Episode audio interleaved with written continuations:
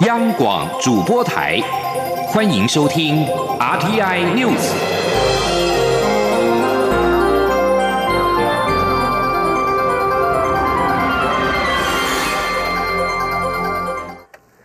各位好，我是主播王玉伟，欢迎收听这节央广主播台提供给您的 RTI News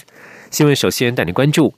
世界卫生组织 WHO 否认台湾曾经警告武汉肺炎。COVID-19 可能人传人。中央流行疫情指挥中心发言人庄仁祥今天表示，将严议公开双方往来的电子邮件内容。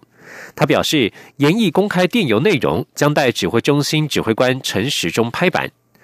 庄润祥今天上午接受访问时表示，卫福部疾病管制署在去年十二月三十一日透过社区媒体得知，武汉发生至少七例非典型肺炎病例。基于 SARS 的经验，台湾相当警觉，但疫情尚不明朗，在没有明确证据之下，无法直言有人传人。不过，机关署去信询问世界卫生组织，中国都没有获得进一步的疫情资讯，于是决定立即启动武汉直航班机登机检疫措施，每天以记者会说明疫情。即使中国一再强调不会人传人，但是台湾一直是以会人传人的方式进行进行防疫工作。继续关注。各地方的防疫措施，新北市长侯友谊今天在新北市防疫会议表示，从今天起，新北市市场、商圈和夜市将实施人流管制，摊商与消费者都必须戴上口罩，若是违反规定，将开罚新台币三千到一万五千元。另外，新北市教育局也宣布，新北市两千八百家补习班、安亲班采取分流上课，班级人数限制在一百人以下。前天记者王维婷的采访报道。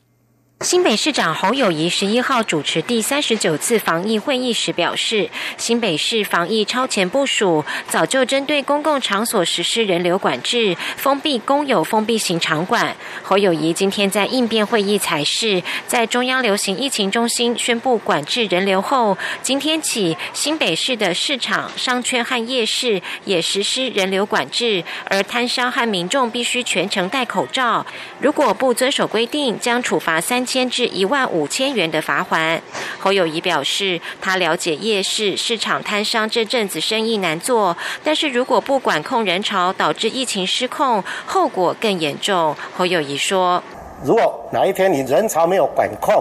造成交叉跟群聚感染的袭尊，那时候后果不堪设想，搞不好我们就封城了，搞不好店都不能营业了。所以今嘛。”大家会当共体时间，互相体谅，生意无好要紧，咱慢慢啊做，加减做，啊，这个时间大家拢足艰苦诶，所以大家互相包容，互相体谅。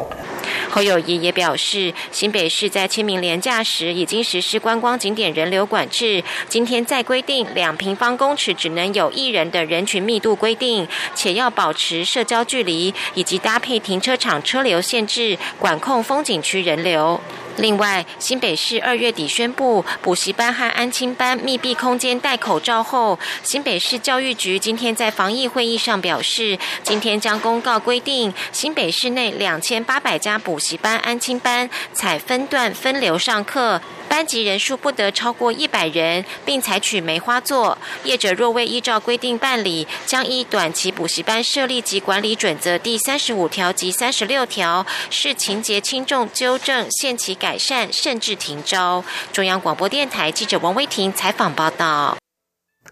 另外，中央与地方合作实名制口罩自动贩卖系统，今天在台北市信义区健康服务中心上线。从明天开始，民众带着健保卡到机台前插卡选口罩付款，不用一分钟的时间就能够领到十四天份的口罩。而示范结果如果顺利的话，将扩展到台北市十二个行政区。今天记者陈国伟的采访报道。实名制口罩自动贩卖系统在台北市信义区健康服务中心试办上路，符合口罩购买资格，而且没在其他通路领取的民众，可携带健保卡到自动贩卖机买到十四天份的九片口罩。过程只要三步骤：插卡、选口罩、付款，不到一分钟就能领到。而且结合多元支付系统，可用悠游卡、iCash 等两种电子票证，以及接口等四种行动支付方式付款。中央流行疫情指挥中心指挥官。陈时中指出，台湾这几天的境外移入案例慢慢减少，看起来边境防守有达到一定成效，但仍不可大意。现在台湾每一百万人口平均会有十六人确诊，全世界平均值则高达两百三十人左右。所以在日常生活中维持一定的社交距离以及必要时戴口罩是非常重要的事情。陈时中提到，台湾的口罩产量从一月底当时一周三百多万片，到最近光单日就有一千六百多万片。之前前他本来主张每人十四天七片口罩，但因为需求大，所以变成九片。现在能看到自动贩卖机上线，他非常高兴。最主要也降低了一个接触的风险，啊，所以希望透过我们厂官的合作，能够让市民更方便的来取得我们的口罩。当然，这要一步一步来，我们也天天会一片一。台北市长柯文哲表示，现阶段有三台口罩贩卖机，将在示范阶段进行资安与贩卖压力测试。如果一切顺利，之后可扩及到台北市十二个行政区。至于是否将扩展到其他县市，将再看中央政府的指示。柯文哲也建议，希望将来能再拉长口罩购买期程。两个礼拜卖九个，那如果四个礼拜就卖十八个，那这样的话，它减少大家排队的次数，但是还是维持这个口罩管制的精神。在它这样这种自动贩卖机效率会比较高。台北市资讯局表示，口罩贩卖机初期的开放时间为平日早上八点半到晚上六点半，例假日为早上八点半到中午十二点。每部机台最多可放进一百组，共九百片口罩，每日配额有限，售完为止。新一区健康服务中心在试办期间仍维持原有临柜人工服务。中央广播电台记者陈国伟台北采访报道。关心一起严重的交通意外，一辆连结车在昨天卡在高雄的平交道，遭台铁区间车撞上，造成列车及设备损坏。事故路段在今天上午全线抢通，台铁初步估计损失新台币三点二亿元，将向肇事者求偿。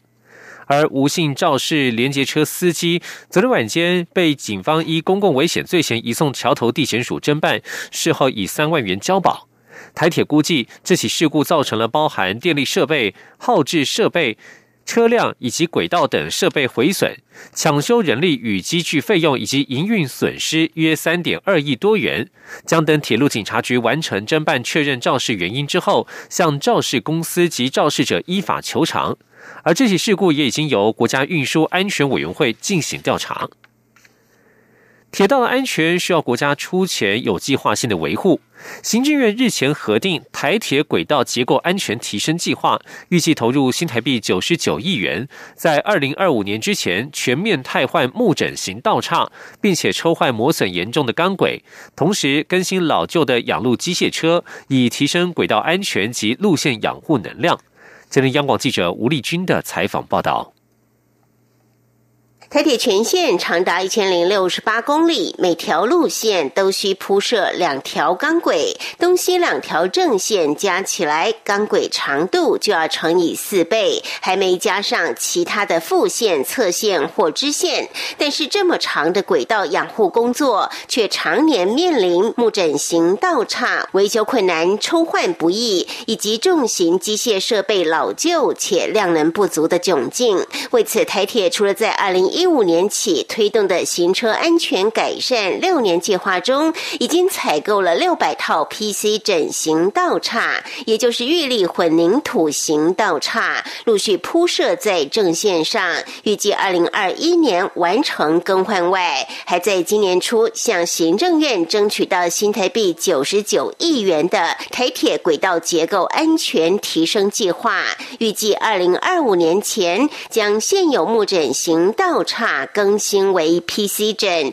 全面提升轨道安全及路线养护能量。公务处处长陈仲俊说：“这整个计划的经费大概有九十九亿，那其中有关更换 PC 整形道岔，大概一千九百四十六套，那占了在五十八点五亿。那另外有关养路机械的太旧换新，就是我们要购买七十四辆的养路机械，那它总经费大概是四十点五亿。heat. 那我们。预计从一百零九年开始，一直到一百一十四年，总共六年的时间会来完成这整个计划。陈仲俊指出，台铁全线约需三千六百套道岔，其中正线一千六百套，支线侧线两千套。目前北部都会区的正线道岔大约一千套，都已全面 PC 化。未来还将更新两百五十公里长的钢轨，届时使用年限将可达到五十年。以上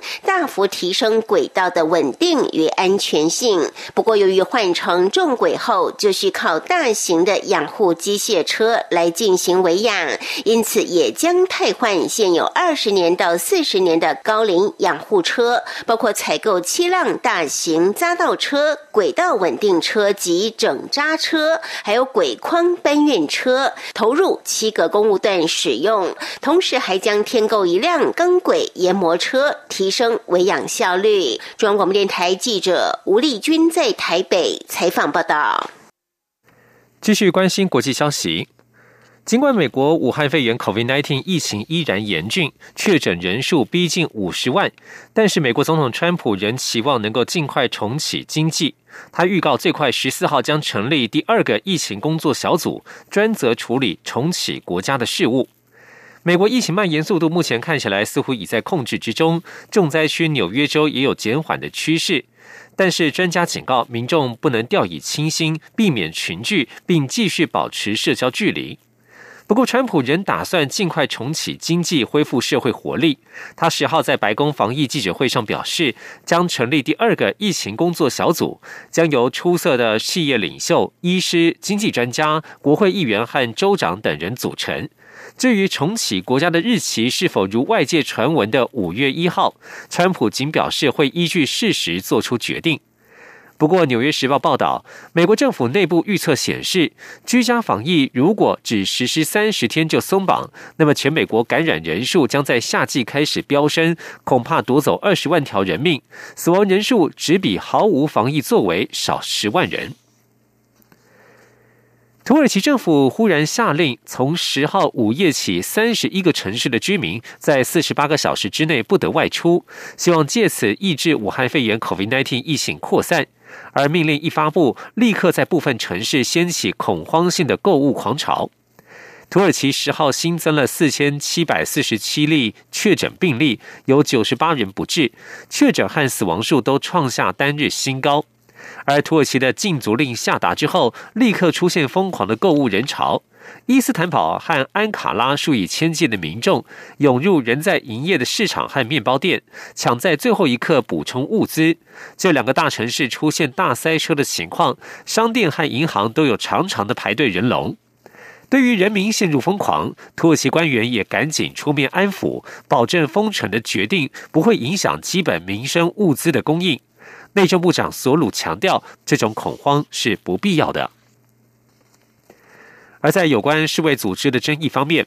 美国总统川普十号再次炮轰世界卫生组织以中国为中心，并且表示下周将会就美国提供世卫的资金援助做出定夺。他必须确定美国纳税人的资金能够被妥善使用。川普十号在白宫的防疫记者会上抱怨，美国提供给世卫的捐助资金是中国的十倍，但世卫却非常以中国为中心。对此，他十分不满，也认为并不适当，对美国民众也不公平。川普表示，下周会讨论更多细节。而现在处境艰难的世卫组织秘书长谭德赛正面临一股新的压力。联邦众议院监督委员会好几位共和党籍议员九号在信中要求谭德赛解释，为何他会在这一场疫情危机当中称赞中国政府的防疫工作相当透明。而疫情延烧也促成了两大科技巨擘 Google 和苹果罕见的合作。这对戏骨死对头十号宣布将共同开发人体，以手机警示用户曾接触 COVID-19 的感染者。虽然有助于防疫，但也有可能引起隐私方面的争议。以上新闻由王玉伟编辑播报，这里是中央广播电台台湾之音。大家好，我是赖全义副教授。在户外或低风险场所短时间佩戴的医用口罩，能不能重复使用呢？用电锅无水加热可以达到杀菌效果。且经食药署进一步评估，不会影响口罩的过滤效率。将锅架及内锅依序放入电锅，再平放口罩，盖上锅盖，按下电锅开关，等约三分钟，该自动跳起，再静置五分钟就完成了。每个口罩最多重复杀菌三至五次，急需丢弃。再次提醒大家，医用口罩